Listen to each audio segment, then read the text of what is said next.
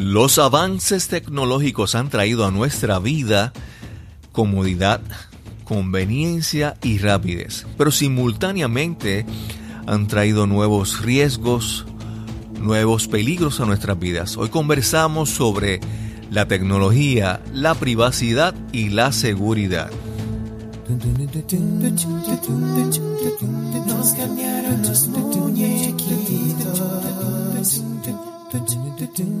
Mi nombre es Cristóbal Colón. Soy un comunicador, un bloguero, un podcaster.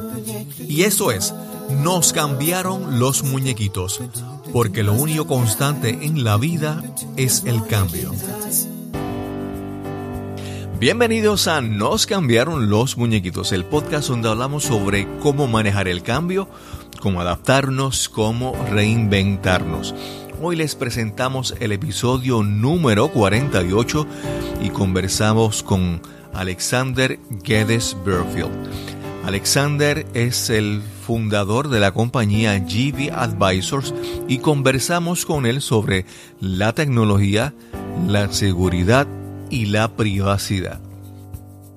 Este episodio de hoy es traído a ustedes por Podcasting Accomplices y su taller el próximo 21 de febrero, lánzate a crear tu podcast. Alexander Geddes Burfield nació en Barquisimeto, Venezuela. De hecho, es la capital musical venezolana. Y es, también en la ciudad de los crepúsculos, donde los atardeceres son los más bonitos en toda Venezuela. Uno de los más destacados hijos de Barquisimeto lo es el internacionalmente reconocido músico Gustavo Dudamel violinista y director musical de la Orquesta Filarmónica de la ciudad de Los Ángeles, California. Aunque Alexander no estudió música, la influencia de su madre lo llevó a desarrollar su amor por la música desde los ocho años. Aún hoy, la música es parte importante de su rutina cotidiana para cultivar su creatividad. Sí, y, para mí la, música tiene que, eh, tiene que formar parte diaria de, todas las personas también, aunque no, si, no la practican, no necesariamente, pero la música se siente, ¿no? Durante algunos años de su niñez, Alexander vivió en Texas, Estados Unidos. Años después, regresó a su ciudad natal. Posteriormente estudió ingeniería de computación en la Universidad Fermín Toro en Cabudare, Venezuela. Luego comenzó a trabajar en una empresa local que producía productos de aluminio. Aunque su concentración era en el campo de potencia y tenía preferencia por la electrónica, Alexander comenzó a trabajar en una reconocida compañía internacional especializada en programación o software. Este nuevo empleo le brindó la oportunidad a Alexander de posteriormente transferirse y trabajar fuera de Venezuela en esta nueva etapa profesional.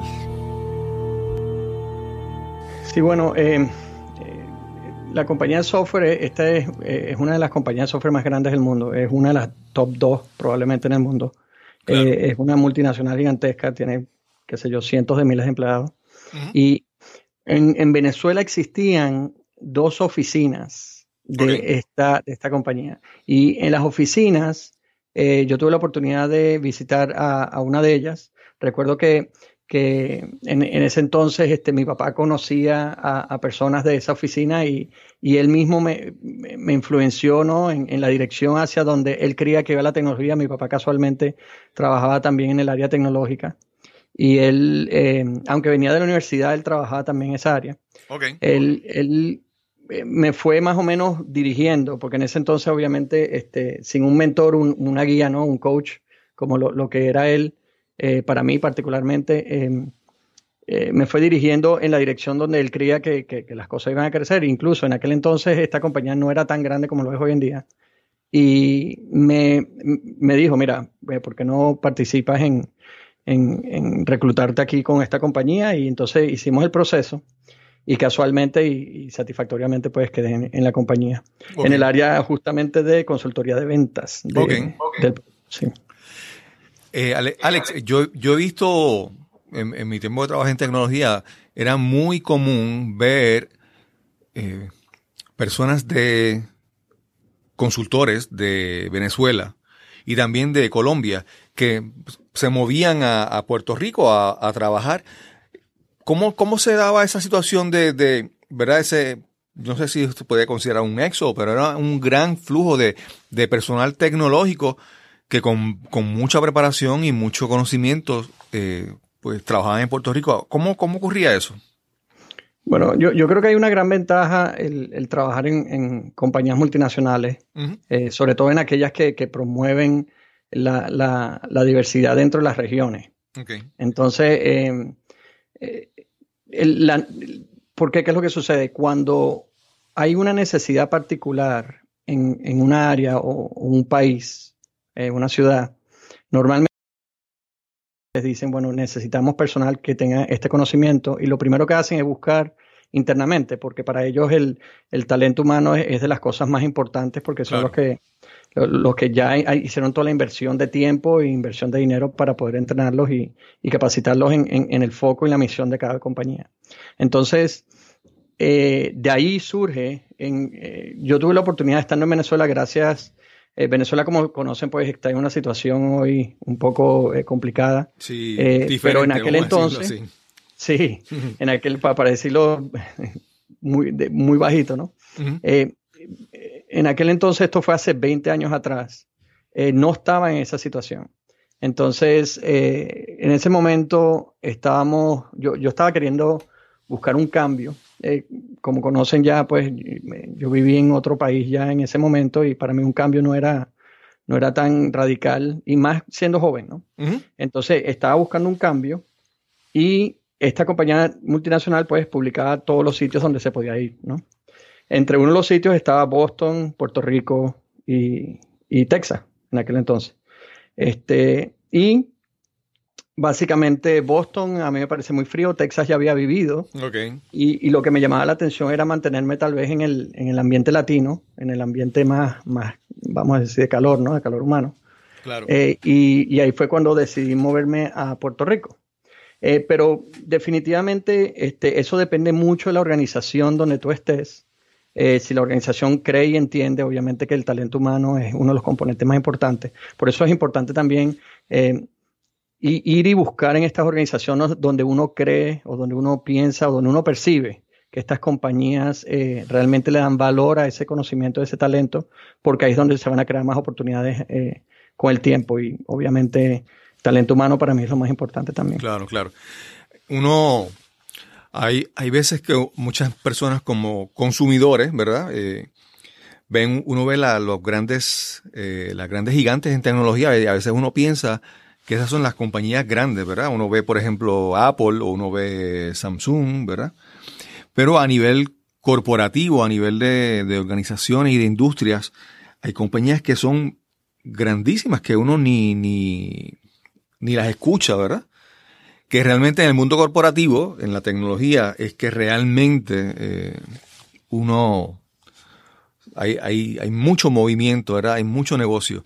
Por ejemplo, la gente ya puede pensar que la compañía conocida, IBM, pues tú no la ves mucho en, en, para los consumidores. Pero en el mundo corporativo es una, todavía es una, una compañía muy, muy importante, ¿verdad? Que genera mucho negocio. Eh, ¿Te especializaste entonces en qué, en qué área de la tecnología? Bueno, bueno. sí, a mí me da un poco de risa. Bueno, porque para mí particularmente, a mí me gusta mucho la electrónica. Lo, último que terminé haciendo fue no electrónica. Y de hecho, lo que menos me gustaba era procesamiento de datos. Y terminé justamente procesamiento de datos. Eh, la, diferencia entre lo que uno ve en la universidad, lo que uno después eh, hace en, la vida como carrera, es, tal vez, a veces no, no hay paridad. Sin embargo, pues dentro del mismo área de tecnología. eso eh, yo me terminé especializando en, en, la universidad como este, ingeniero de computación mención potencia, lo que quiere decir es que yo puedo trabajar hasta con cables eléctricos de alta tensión. Exacto. Sí, entonces, pero cuando salí, entonces terminé trabajando en sistemas de información, específicamente base de datos y ese tipo de cosas, ¿no? Y, y cosas que tienen que ver más con software. Ok.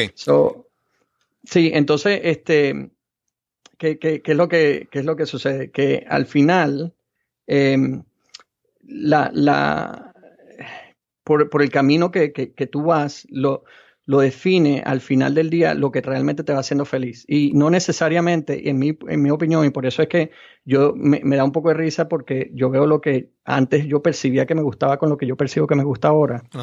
Y, y es lo que hizo la diferencia realmente, que me empezara a gustar, no era necesariamente la temática, pero era como yo percibía ahora la temática. Claro, claro. Sí. Entonces eso hizo toda la diferencia. Es, es como tú terminas tu grado y recibes tu diploma y no es otra cosa que eso es como un, como un pase, como una, como un pase para que tú sigas adelante tu camino, pero tu camino lo trazas de ahí en adelante. Y con el, con el paso de la tecnología, lo que tú estudiaste hoy, de repente en 5 o 10 años ya no es relevante y surge otro campo, ¿verdad?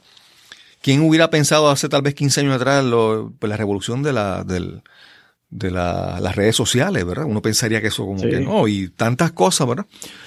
Y finalmente te, ya te independizaste, hiciste tu compañía, eh, trabajas por tu cuenta. ¿En qué se especializa tu compañía ahora mismo? Nosotros, nosotros somos una compañía que eh, ayuda a compañías a mejorar sus procesos, eh, a, mejorar sus procesos y a ser más efectivas con la utilización de los mejores software que hay en el mercado. Ok. nosotros no, no, estamos locked en, en ningún vendor específico. Lo que hacemos es que miramos las organizaciones y vemos con qué vendors realmente nosotros podemos ayudarlo. Eh, sí tenemos obviamente unos de preferencia porque entendemos que son los que eh, más experiencia y expertise han mostrado en, categorías particulares. Okay. Esas obviamente se las proponemos a los clientes, pero de la misma manera como tenemos esa, tenemos dos o tres similares dentro, dentro de las mismas áreas. Entonces damos siempre las opciones a las personas y, y, a las organizaciones porque no toda organización funciona igual, este, ni, ni tiene la misma percepción hacia ciertas herramientas o incluso la cultura interna pues se adapta distinto a cada una de las herramientas. Claro, claro. Alexander, y con todo, hace mucho, hace mucho tiempo uno pensaba eh, la conectividad era algo como eh, escaso, ¿verdad? Eh, tener una buena conexión de alta velocidad era algo, ¿verdad? Para las grandes compañías. Ahora todo el mundo en su casa, tiene acceso a Internet de alta velocidad. Antes, eh, esto es lo que le llaman el de Internet of Things, es que ahora tantos aparatos de uso cotidiano están conectados de alguna u otra manera al Internet, están interconectados. Con el uso de las redes sociales, eh, también eh, nuestra información está expuesta. los grandes retos, principalmente en estos tiempos, son para mí, ¿verdad? Es la parte de y cuando digo los, términos, ¿verdad?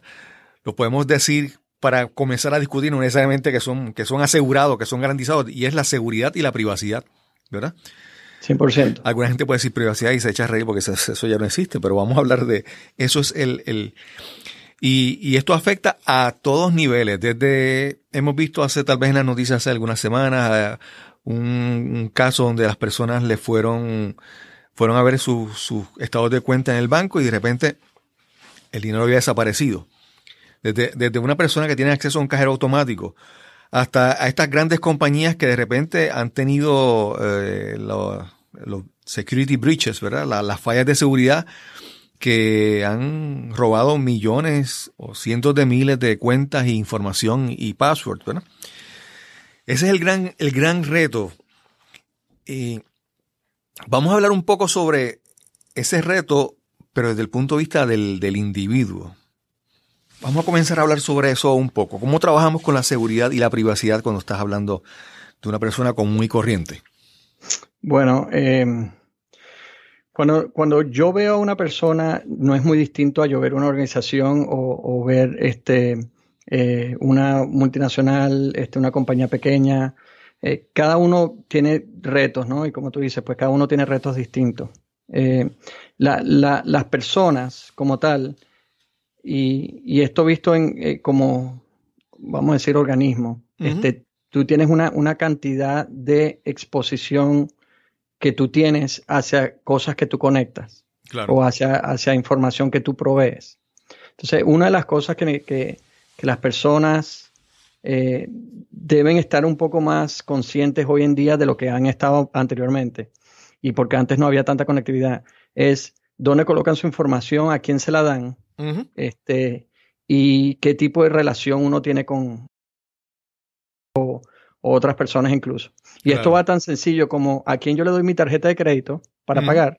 Claro. Eh, eh, en qué sitio yo lo voy a hacer, si, si yo es un sitio de comida rápida, es un sitio de un restaurante, o si a mí me traen la maquinita para yo hacerlo yo mismo. Claro, claro. So, lo, lo, lo, más importante realmente para tomar en cuenta es que mientras menos exposición, eh, vamos, a, vamos a decir, vamos a llamar eso superficie de exposición.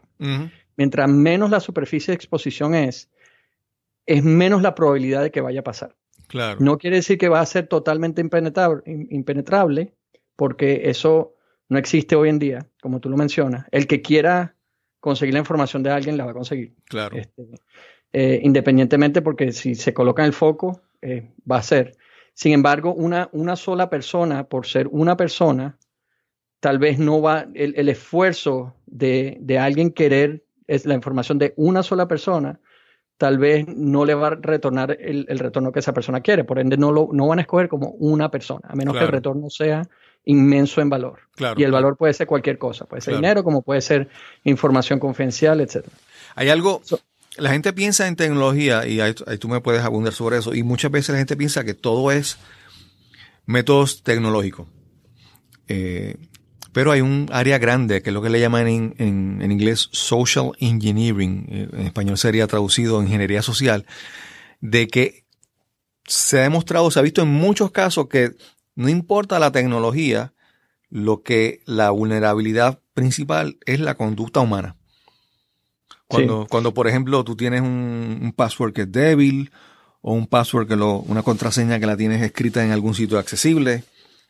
Háblanos sobre, sobre, sobre eso. eso, es como, eso es como cuando uno va, por ejemplo, eh, a una ciudad grande y están los pickpockets, ¿no? Exacto. Entonces, si tú tienes la cartera afuera, pues el pickpocket te va a quitar la cartera. Claro, claro. Entonces, mientras tú más proteges, y eso es desde el punto de vista físico, pero de la misma manera, mientras tú más proteges la información digital que tú posees o que, o que forma parte de, tu, de tu persona hoy en día, este, más difícil se le va a hacer.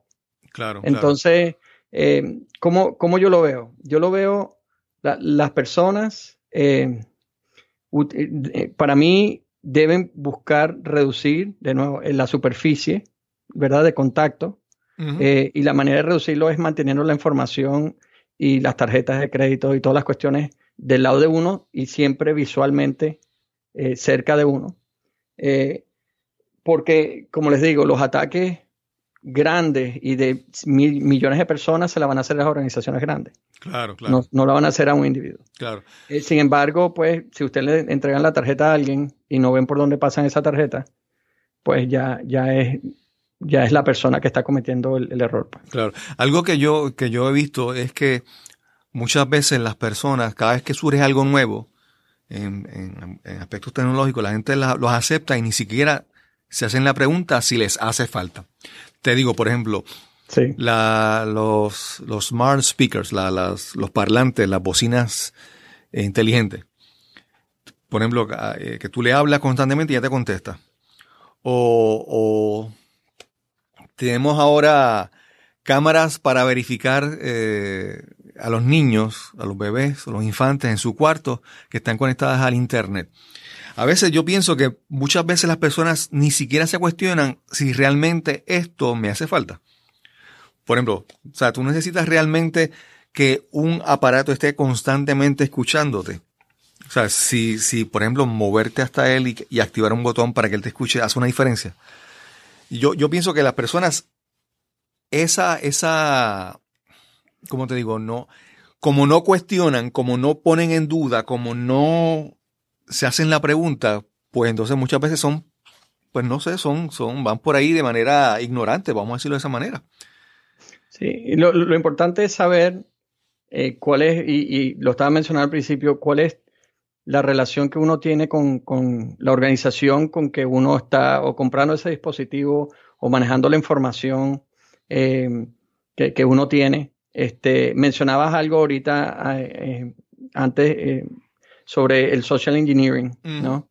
Este, y, es uno de los temas importantes porque eh, las organizaciones, por ejemplo, grandes compañías, el, el componente de mayor seguridad que puede romper un hacker más fácilmente es justamente el de social engineering. Claro. Porque las compañías grandes pues tienen sus firewalls, tienen, o sea, la, manera de proteger su información interna y siempre que lo hagan, ¿no? Y, y tienen este otros otros métodos internos para, para reducir la superficie ¿no? de, que está expuesta A, los hackers. Sí, sí, sí. Pero siempre la persona es la superficie más grande que tiene la organización y es la que maneja la mayor cantidad de información. Sí, eh, por ahí es por donde normalmente llegan los, los hackers. los casos típicos de las personas que salen de su trabajo y se llevan, por ejemplo, una computadora portátil de su trabajo y la dejaron en su vehículo. Sí. Y se la robaron.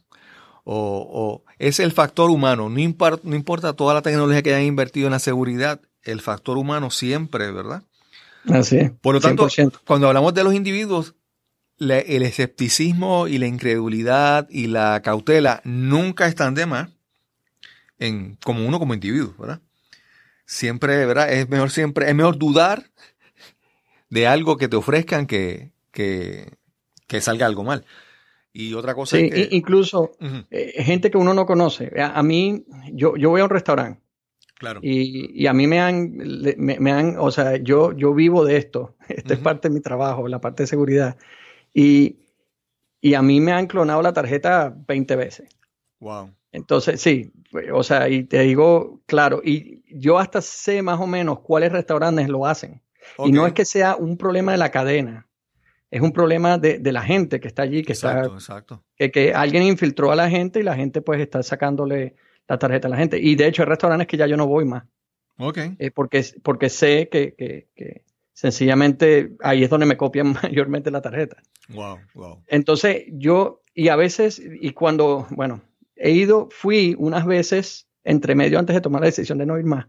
Este, y por ejemplo, yo le decía al, mesero, al mozo, eh, mira, este, yo voy a ir con la tarjeta. Y a veces eso, eso lo ven un poco raro en ocasiones. Yo creo que la mayoría de personas que trabajan en, en eh, hospitalidad, restaurantes. Este, creo que ellos entienden ya hoy en día. Pero, pero yo les digo, no, yo voy con la tarjeta. Si no tienen la maquinita para yo ver dónde es que yo estoy poniendo mi tarjeta, yo voy a, yo pongo la tarjeta en, tu máquina. Claro, claro. Y yo camino hasta literalmente la cocina y pongo mi tarjeta. Ok. Las tarjetas que vienen, que vienen ahora con, con un circuito integrado ahí adicional, son más seguras o en tu experiencia que una tarjeta con una cinta magnética? Sí, sí son más seguras, siguen teniendo la cinta magnética eh, y la razón por la cual tienen cinta magnética es porque hay dispositivos donde todavía se... Compatibilidad. Sí, compatibilidad más que nada. Y, entonces las, las, compañías de tarjeta de crédito lo que están haciendo ellos es reduciendo ellos la superficie. Ok. Sí, porque ellos dicen, bueno, a medida que yo coloco más dispositivos de estos en, en, en todos los, los comercios, yo voy reduciendo la capacidad que tienen estas personas de robar dinero, claro. de robar información. Entonces, e, es esa la intención final, ¿no? Es reducirlo todo lo más que se pueda y, ponerlo de una manera de que ya, ya siempre tengan que pasar la tarjeta, pero si ustedes trabajan por lo menos con, transacciones o, las personas que trabajan con transacciones electrónicas, saben también que de la misma manera pueden pasar la tarjeta este, sin necesidad de usar el chip. Lo que pasa es que el chip realmente desde el punto de vista del banco es la confirmación de que sí fue con el chip. Ok, ok. Entonces ya, ya automáticamente ellos no flaguean o no colocan como, no marcan que es una transacción, pudiera ser una transacción ilícita. Okay. Sino que ellos ya automáticamente están seguros de que es una transacción positiva. Claro, claro. Estás escuchando Nos cambiaron los muñequitos. Este es el episodio número 48 y hoy conversamos con Alexander Geddes Bearfield.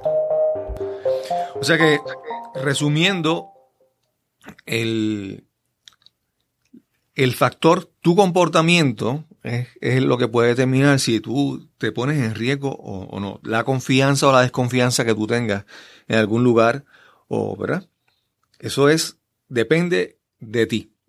Podrás tener toda la mejor tecnología, pero si tú no, no, no te cuidas, va a haber riesgo siempre. Para no ser absoluto, voy a decir que sí, es un 99.9% eso. mira, mira, una de las cosas, yo le recomendaría a, las personas que, escuchan eh, unos dos o tres, eh, dos o tres componentes que pueden hacer hoy en día que definitivamente los van a hacer más seguros a ellos como individuos. Okay. ¿sí? uno, yo utilizo particularmente, yo tengo una, una wallet que es una wallet que no puedes leer RFID. Okay. y son billeteras que tienen algún tipo de revestimiento metálico por dentro para que no puedan leer la señal. Absolutamente, porque es increíble que no hace falta que tú le des la tarjeta a alguien para que realmente te la copie. Claro. Con acercarse a tu pantalón, ya ellos pueden copiarlo. Sí, sí para explicar para personas que no conozcan, RFID, RFID, esta tecnología que, por ejemplo, uno eh, llega al portón de acceso de, una, de, un, de un complejo de residencia que es cerrado y el sello se activa y te puedes entrar o el que usas para pasar una plaza de peaje, una estación de peaje con tu vehículo. Son circuitos que, que un, eh, un sistema le envía una señal y ellos rebotan y confirman, ¿verdad? Que se activan cuando, cuando reciben, que se identifican por radiofrecuencia, eso es lo que quiere decir, ¿verdad? Es correcto. Entonces, claro, si tú consigues una, una wallet que tenga revestimiento, no, va, va a bloquear esa señal. Claro, claro. Entonces, esa es una de las cosas que yo uso. De hecho, mi wallet es una wallet normal, una wallet de cuero negra, pero tiene eso internamente. Sí, eso no se nota, pero. Exacto, sí, exacto. Entonces, eso por el tema de las tarjetas, porque eso para mí es muy importante. Eh, lo otro es a nivel digital, a nivel de, de websites. Ajá. Sí, eh, una de las, de las fallas mayores que, tienen las personas es utilizar un solo password para todo o tener en la computadora un notepad con todos los passwords. Exacto. Sí, hay, una, hay una compañía eh, que se llama, eh, si no me equivoco, LastPass. Sí, esa es la que yo uso por muchos años. Ahí está. Entonces, LastPass es una que te guarda todos los passwords de todas las websites que tú vas y te permite entonces tenerlo eh, distintos passwords en cada sitio y te permite crear passwords eh, complejos y no tienes que recordarlo. Claro. yo utilizo LastPass también desde hace muchos años. Solamente recuerdas la contraseña principal de LastPass. Sí. Incluso. Entonces, eso definitivamente es un súper, súper eh, componente importante para todo. LastPass es una. Y hay otros sistemas similares, pero LastPass, la ventaja también es que tiene que tiene una aplicación para tu teléfono para tu computadora, que no importa los dispositivos que tú utilices una contraseña, al tú actualizarlos, se actualicen todos, ¿verdad? Sí. Algo que la gente tampoco no, para los que son, vamos a decir, un poco más paranoicos, vamos a decir así, es añadirle lo que le llaman un segundo factor de autenticación. Sí. Eh, en mi caso, yo uso LastPass y vienen unas cositas que vienen que se llaman un YubiKey, una llavecita, es como un, un dispositivo pequeño que se coloca en la entrada del USB de tu computadora y le añade un factor adicional, ¿verdad? Si uno quiere ser un poquito más eh, cauteloso, todo esto eh, se puede usar, pero el factor adicional es, por ejemplo, cuando tú entras a, Facebook y tú le dices, activame esto y Facebook te va a enviar un mensaje con un código para que tú lo actives.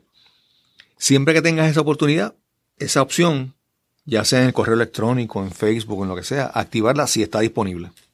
Sí, así mismo es. Sí, definitivamente. La, otra cosa que yo estoy muy pendiente por lo general eh, es de la computadora que yo uso. Ok. y esta computadora eh, hay que tener por lo menos lo básico. Y cuando me refiero a eso es que esté actualizada en términos de sistema operativo, eh, y lo mismo con el teléfono. Claro, la misma cosa, ¿no? Hay que mantenerlo actualizado porque es en esas actualizaciones que realmente se protege Exacto. Eh, los sistemas. Y la computadora y el celular son, las, son los dos componentes de los dispositivos que tienen más información relevante de la persona que ninguna otra parte. Claro. Y no hay excusa para eso. Ya, ya te avisa cuando hace, hace falta una actualización y te llega el aviso de que tienes que actualizarlo. Es así. Pero entonces hay, hay yo, yo entiendo eso mayormente para, para las personas, eh, probablemente, sabes, de cierta edad hacia abajo, eh, pero hay personas mayores todavía que, que, incluso están en la computadora y, sabes, como, bueno, esto lo hace, no lo hace. Entonces, hay cosas buenas que por lo menos los sistemas Windows tienen. Ellos ya tienen una parte de seguridad ya automáticamente implementada, eso no hay que necesariamente salir a comprar un antivirus porque ya, ya tiene esos componentes están ahí, son bastante buenos. So, de nuevo, lo importante es reducir la superficie. Claro, claro. Siempre y cuando se pueda reducir esa superficie a lo que es genérico, hasta lo que es más, eh, eh, más eh, específico, realmente hace que, le hacen con mucha más dificultad el trabajo a, las personas que quieren sacar información. eso es uno con respecto a los sistemas, ¿verdad? Mantenerlos actualizados con antivirus. Y hay otra cosa, si quieren elevar todavía más la conexión entre ustedes y cualquier otra organización que ustedes están trabajando a través de, del Internet, eh, es utilizar un VPN. Sí. sí. Y hay VPNs que ya hoy en día son a muy bajo costo y que pueden sacar, ¿sabes?, membresía de suscripciones por tres años y les permite tener la información que ustedes transmiten entre cualquier eh, organización que ustedes estén conversando, persona, lo que fuera, y ustedes totalmente confidencial. Claro. Eh, explícanos un poquito qué es un VPN. Un VPN es lo que se denomina un Virtual Private Network y es, eh, es un canal que se genera entre la computadora donde ustedes están trabajando o el celular directamente a donde ustedes se están queriendo conectar. es un túnel, como un túnel. Un túnel. Un túnel que nadie puede leer la información que está pasando por ese túnel. Claro. Sí, porque normalmente cuando uno se comunica con el Internet, uno envía una información y eso, los saltos que da para llegar a un sitio, pues tú no lo sabes. Eso puede brincar por 20.000 lugares hasta que llega al lugar, pero eso es súper rápido. Pero con VPN tú cierras, es como que esta dirección y está un carril exclusivo, cerrado. Sí, y diste en el clavo allí en la manera que lo explicaste, porque eh, si la persona no tiene conocimientos donde se está conectando, cuando van a un Starbucks, cuando van a cualquier sitio, ¿verdad? Cualquier network abierto y no saben dónde realmente se están conectando, cuando se coloca un VPN, ya automáticamente no tienen que preocuparse del sitio donde se están necesariamente conectando. Claro, claro. Porque están asegurando que esa conexión ahora se volvió completamente segura. Sí. O sea que para regla, vamos a decir una regla así de oro, pues es clara. Si tú trabajas conectándote con acceso inalámbrico, con Wi-Fi de lugares públicos que tú no conoces, tú tienes que tener un VPN, un VPN. Altamente recomendado, sí. Sí, sí. Altamente recomendado. Antes cuando uno se conectaba, pues ya eso casi no se ve. Las personas que llegan y se conectan con un cable a una conexión ¿verdad? alámbrica para tener acceso a Internet, ya pues todo el mundo le encanta la libertad del, del, del inalámbrico. Pero con el inalámbrico está el riesgo. Entonces, si tú vas a un sitio público tú te necesitas. Y, más todavía si tú, si tú, por ejemplo, si vas a un sitio público y te pones a hacer transacciones de, de tu banco o de cosas de pagos o cosas así, necesitas tener esa protección. 100%. Y entonces como última defensa, ¿ok? Porque hemos hablado de defensa física, ¿verdad? La información de tarjeta de crédito. Hemos hablado de defensa de contraseña. ¿verdad? Lo que estamos hablando ahorita del ASPAS. Hemos hablado de defensa de sistemas, eso estamos hablando del celular, del, sistema operativo, el Apple y Android y este, las máquinas de, computadora. Y estamos hablando también de cómo esas computadoras se comunican a los sitios. hemos, hemos cubierto literalmente todos los puntos o hemos reducido la superficie por lo menos en un 80%. Okay. Ahora, todavía queda ese 20%. Y ese 20% no es de la persona necesariamente, tiene que ver con dónde dejó la persona la información. Eh, por ejemplo, cuando hacen un hack a Home Depot y sacaron 20 millones de cuentas, cuando hacen un hack en, en, distintas organizaciones y pues uno quedó en esa red, uno cayó en, en esa red con todos los demás pescados. ¿Qué pasa allí? Entonces, para ese último 20%, mi recomendación, yo lo uso particularmente, es utilizar una compañía que, eh, de seguro que te ayuda a mantener tu información eh, segura. Y a lo que me refiero con esto es que si llegase a pasar de que la información de seguro social, información personal, eh, cualquiera de esta información saliera y fuera utilizada fraudulentamente en cualquier sitio, estas compañías, que son como un seguro, van y utilizan sus abogados para restituir tu información. Claro, claro. ¿Sí? Sí. Para asegurarte que tu información ya no es usada más de esa manera. Sí. Antes, déjame hacerte una preguntita y, y tú me hablas sobre eso. En ese último 20%, de dónde ponemos nuestra información. Yo, por ejemplo, a la gente le encanta buscar en internet y se encuentra un precio barato, económico en algún lugar, van y lo compran. Yo siempre trato, digo, pero yo busco los sitios que normalmente compro, tal vez Amazon o sitios reconocidos. Y cuando veo sitios así que son nuevos para mí, me, causa duda, ¿verdad? Esa, desconfianza es buena con la gente, ¿verdad? Que, que compre en sitios reconocidos o cómo hablamos sobre eso. Sí, em, eh, esto tiene que ver ya con, la educación de la persona hacia donde, donde debería confiar o, desconfiar un poco, ¿no? Claro, claro. So, em, para no hacerlo tan difícil, eh, porque puede ser sumamente complicado, para no hacerlo tan difícil, hay, hay métodos de pago en, distintos websites que no son los más conocidos. Por ejemplo, eh, vamos a hablar de un Amazon, que es el que vende más, ¿verdad? Retail en el mundo. Eh, hay otros websites más pequeños que sí te dicen, mira, puedes comprar aquí y yo, ¿sabes? Yo te envío esto porque no lo consigues en Amazon o lo que fuera. Claro. ¿Qué es lo que uno tiene que buscar? en esos websites, qué es las cosas que uno debe asegurarse que ese website tenga. Y no voy a entrar en lo demasiado técnico, que es lo que yo haría, pues ya por experiencia, pero voy a entrar en lo que el, tip número uno, y es el siguiente. Asegurarse que la, el, esquema de cobro sea un esquema eh, muy conocido. Por ejemplo, hay Google Pay, hay, o eso se llama creo que de otra manera, pero este, el, el payment eh, merchant de Google, está eh, Amazon Pay, está PayPal, ¿verdad? PayPal, que es el más conocido. Eh, y yo, yo diría que nos mantuviéramos en los que la persona conoce. Claro, claro. Si ustedes van a un website y ven que los, que, que los, los, y no han comprado allí nunca, y de repente vieron que es un tremendo negocio, ¿sí? Porque así lo ponen a veces. es un tremendo negocio. Sí, sí, eh, y no ven ninguno de estos, les recomendaría que buscaran en otro sitio, porque va, puede suceder de que le tomen la tarjeta, le cobren, incluso con una, ¿sabes? Le cobren como si fuera un website regular y nunca le envíen el producto, porque eso pasa muy, muy a menudo. y cobran regularmente mucho más económico de lo que vale el producto. Por ejemplo, si un producto de 200 dólares y le dicen que el producto aquí vale 29.95, sí. lo hacen con una intención que es la siguiente. Cuando ustedes pagan esa cantidad, ustedes no van a pasar por el trabajo tal vez de querer restituir ese 29.95. El banco le va a decir, oye, pero tú pusiste la tarjeta. El banco no se va a responsabilizar de eso porque tú pusiste la tarjeta. Y hay términos de, de, de, y términos y condiciones del website que te dice que el producto te puede llegar hasta 30 días. Y ya después de 30 días el banco no se responsabiliza. Wow.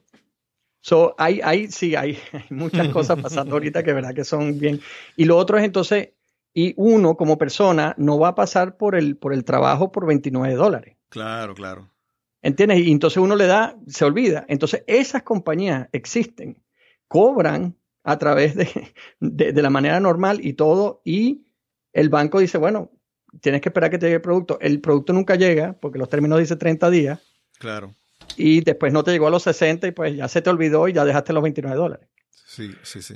Entonces, ¿qué pasa? En el caso de PayPal, por ejemplo, en el caso de Amazon Pay y de estas otras organizaciones que también tienen su, su capacidad de cobro en otros websites, tú puedes ir a, PayPal y decir, esta transacción no es correcta. Okay. Y PayPal sí te va a devolver el dinero. Ok. ¿sí? Y por eso digo, no, no se compliquen tanto en, cómo se ve el website, en cómo, cómo esto trabaja detrás. Asegúrense que al final de la transacción, la, organización que está respaldando la, transacción sea una compañía como PayPal, Amazon Pay, eh, el Play Store, creo que se llama, el, de, el de Google, este, Apple Pay, cualquiera de ellos, pero que sean merchants grandes. Sí porque ahí es cuando entonces van a tener respaldo, no del banco, van a tener respaldo de, PayPal. Yo he, yo he retornado este dinero por, por PayPal. Ok, eh, compañías que sí han utilizado PayPal, les digo, no, no me llegó nunca y, me lo retornan inmediatamente. Ok, qué bien, qué bien.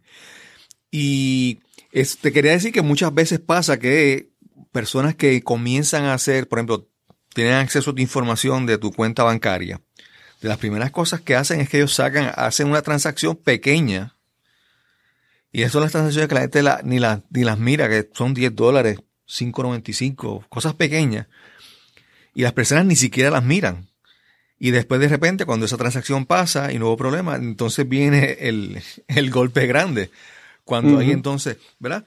Que entonces no, no debes, el hecho de que una transacción sea pequeña, dejarla pasar por alto porque, porque estás dando, abriendo la puerta para que venga un peligro mayor con tus transacciones futuras. Eso es así. Alexander, y otra cosa es que hay, hay compañías que te venden el monitoreo, vamos a decir, de tu crédito y te proveen ciertas herramientas de, seguridad. ¿Vale la pena? ¿Cómo funcionan? ¿Has visto alguna que, tú recomiendes? ¿Cómo tú ves eso?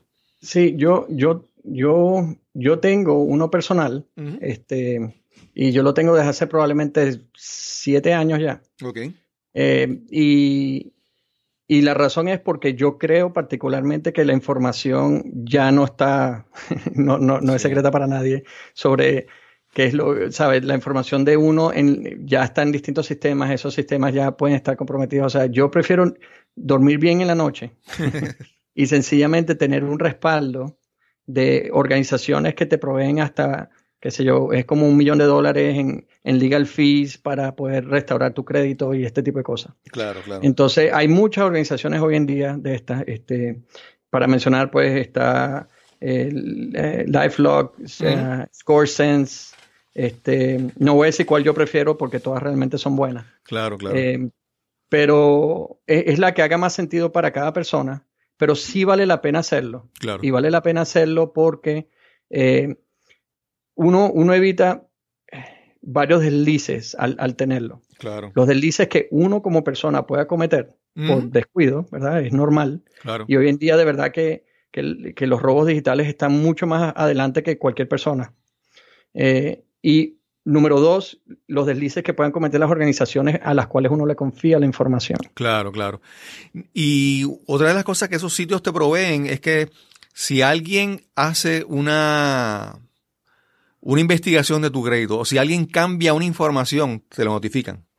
Te dicen, alguien verificó, alguien quiso averiguar tu crédito o alguien cambió la dirección de tu cuenta. Esas cosas te las dicen, entonces tú puedes prevenir una situación mayor, ¿verdad? Sí. yo, yo, conozco gente personal, o sea, amigos míos que han tenido problemas con el crédito grave que no tuvieron nada que ver con eso. Claro. Y, y también conozco este, gente que, que, se ha salvado por, por tener los servicios. Claro, claro. So, en, realidad el crédito en, los países que nosotros vivimos es algo sumamente importante eh, y, es parte de lo que puede eh, hacer o destruir tu vida. Claro, claro. Hasta cierto punto, ¿no? Y no digo destruirla, pero sí, eh, sí. Pero sí, te puede hacer la vida más fácil, ¿no? Claro, Hasta cierto punto. Sí. En, en, mi caso, yo comencé con un sistema de una suscripción de una de estas compañías, porque en algún momento yo quería hacer una compra grande y quería ver si mi, si mi crédito pues, me, me, permitía hacer la compra. Y comencé a, a, sistemáticamente a estudiar mi crédito y bajar, ¿verdad? Las deudas y todo eso y conseguir una puntuación más alta. Pero después me he quedado con eso porque he visto las ventajas de todo esto en cuestión de seguridad, que es casi esencial. Que las personas lo tengan. Mínimo, mínimo deberían pedir todos los, todos los años la, el informe gratuito de crédito para verificar cómo está todo eso. Es así. Sí, uno, uno tiene que revisarlo. Yo, yo lo reviso todos los meses, increíblemente. Yo, yo lo reviso una vez al mes de hecho, tengo una alerta en el celular diciéndome si ya está listo el del mes. Okay. Eh, y, puedo ver cualquier cambio extraño. Y si hay un cambio, pues miro qué fue lo que creó el cambio. Porque, como les digo, el, crédito, pues ustedes entienden la, realmente el, valor que tiene el crédito en, los países donde vivimos. Eh, y debe ser una de esas cosas que, como uno mira cualquier, cualquier cosa en su casa, es lo mismo que uno deba mirar, ¿no? Eh, cómo está el esta información eh, que representa tanto para mí eh, a la hora de tomar un, préstamo. Claro. eh, a la hora de pedir y, poder comprar algo, em, definitivamente es algo importante. Y, no tenerlo este, es, es, un poco riesgoso hoy en día. Alexander, y personas que estén empezando una empresa o que ya estén ya una empresa establecida por mucho tiempo, aparte de esas medidas como persona, ¿qué medidas tienen que tomar en cuenta también si hay algo que tú puedas recomendar?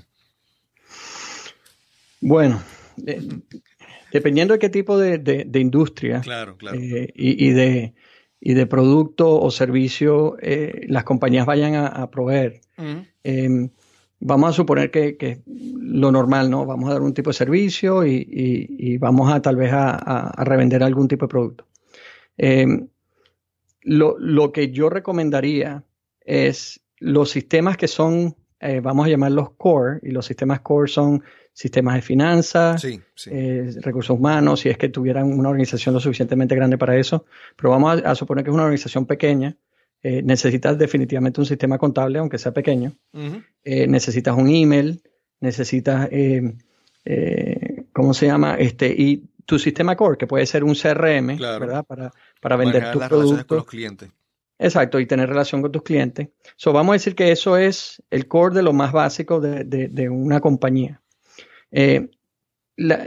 yo recomendaría utilizar estos sistemas en la nube okay.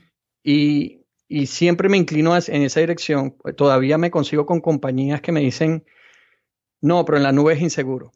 Entonces, mi, respuesta es, bueno, ¿cuántos, ¿cuántos procesos de seguridad tiene tu data center y cuántas personas de seguridad tiene tu, tu, área de sistema de información? Y claro, si estamos hablando de una compañía de cinco personas, obviamente no tienen un data center y no tienen este, personas de seguridad.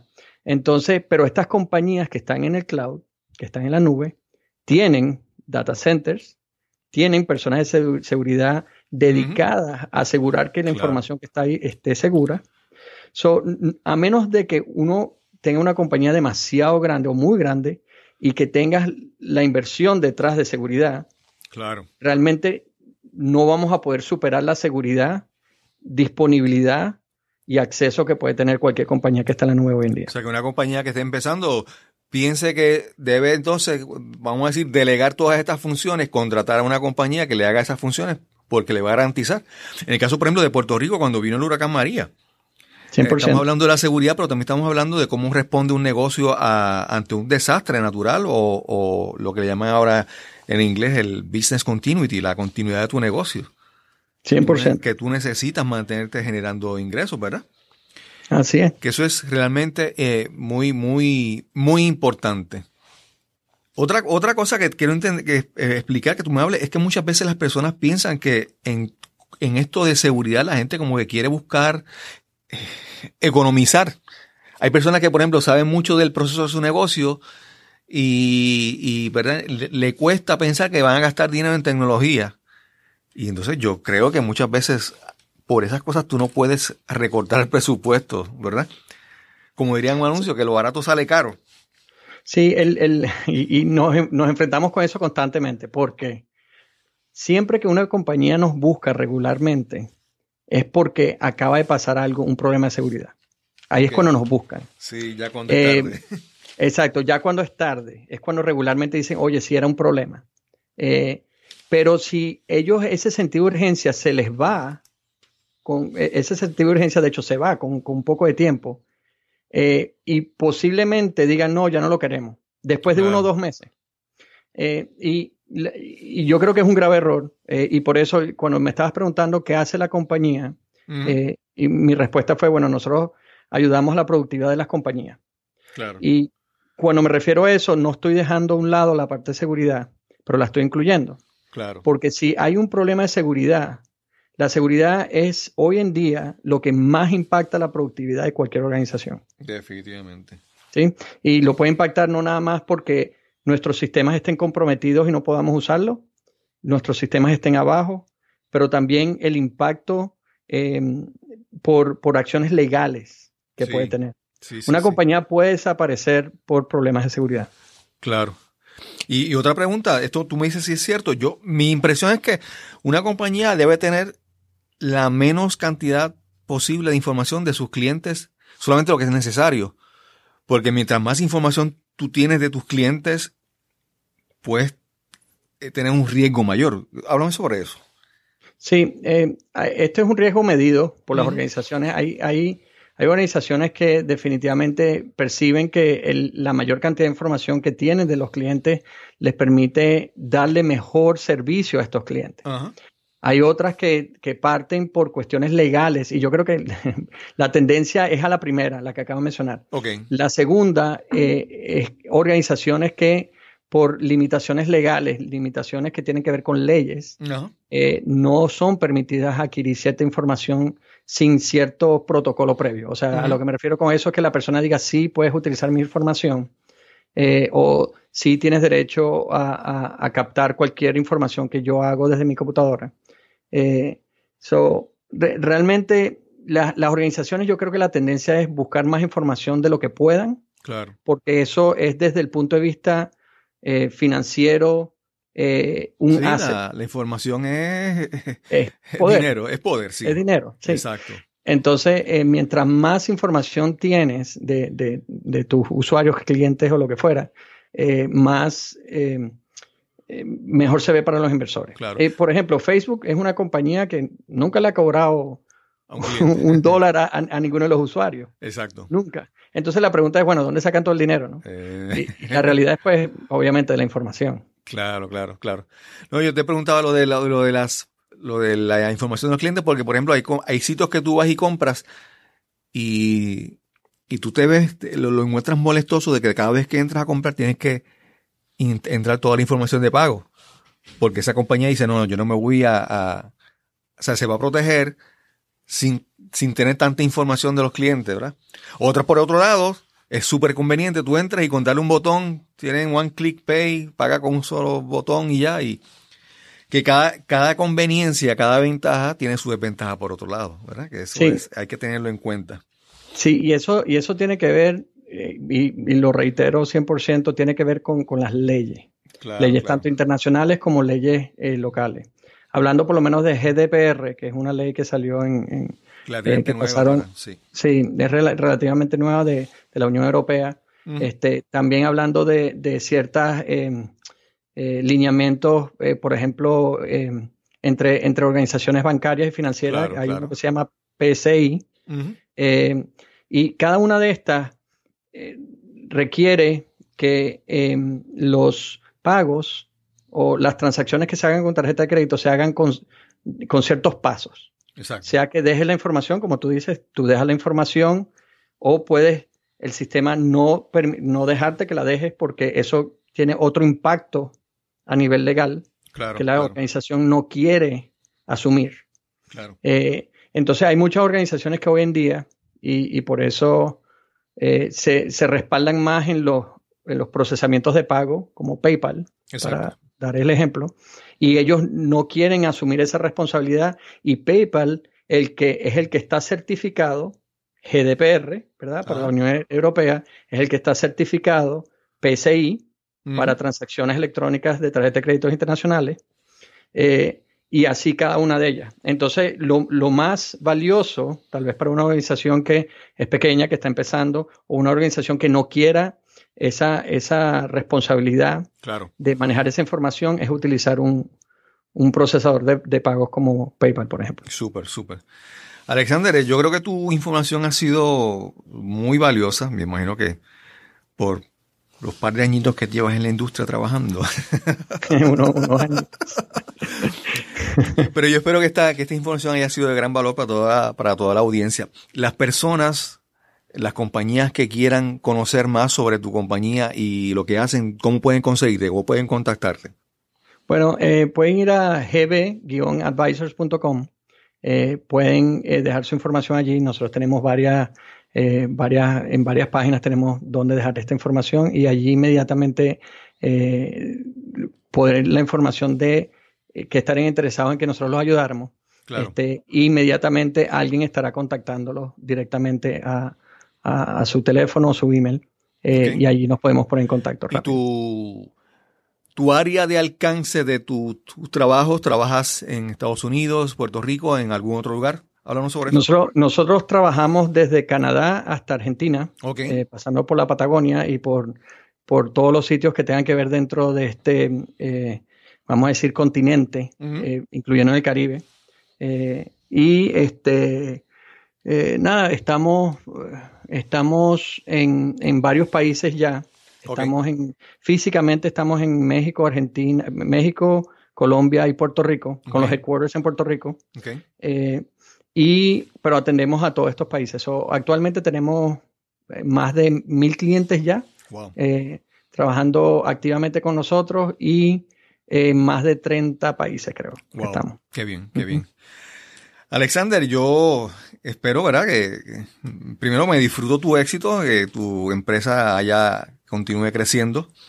Eh, disfruto, disfruto también el éxito de tu compañía, pero también tu éxito personal, ver que, que pues todas las cosas que ocurren en tu vida que son, que son para bien y realmente lo disfruto realmente.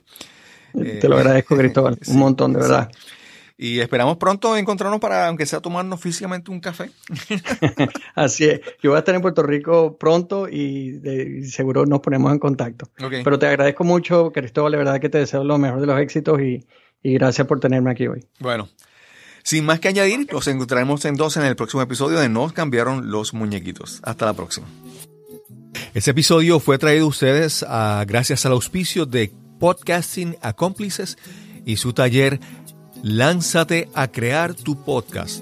Este taller será el próximo jueves 21 de febrero a las 6 de la tarde en Kingbird Innovation Center. Eso es en la conocida antes como Universidad del Este en Carolina, ahora Universidad Ana Geméndez, recinto de Carolina. Si quieres más información, puedes buscarnos en Facebook o en Eventbrite. Lánzate a crear tu podcast. También puedes llamar al 787-646-9654. Gracias a Alexander Guedes por esta excelente conversación. Esperamos que haya sido de gran utilidad para ti toda la información que nos trajo en este episodio. Si has escuchado este, este podcast por varios episodios, posiblemente te des cuenta de que estamos constantemente buscando hacer cambios, buscando mejorar el formato, buscando proveer información e historias de interés para ti que nos escuchas. Si tienes alguna duda, algún comentario, alguna sugerencia, me puedes escribir a cristobalcolon.pr@gmail.com. Y sin más que añadir, nos encontraremos entonces en el próximo episodio de Nos cambiaron los muñequitos. Hasta la próxima.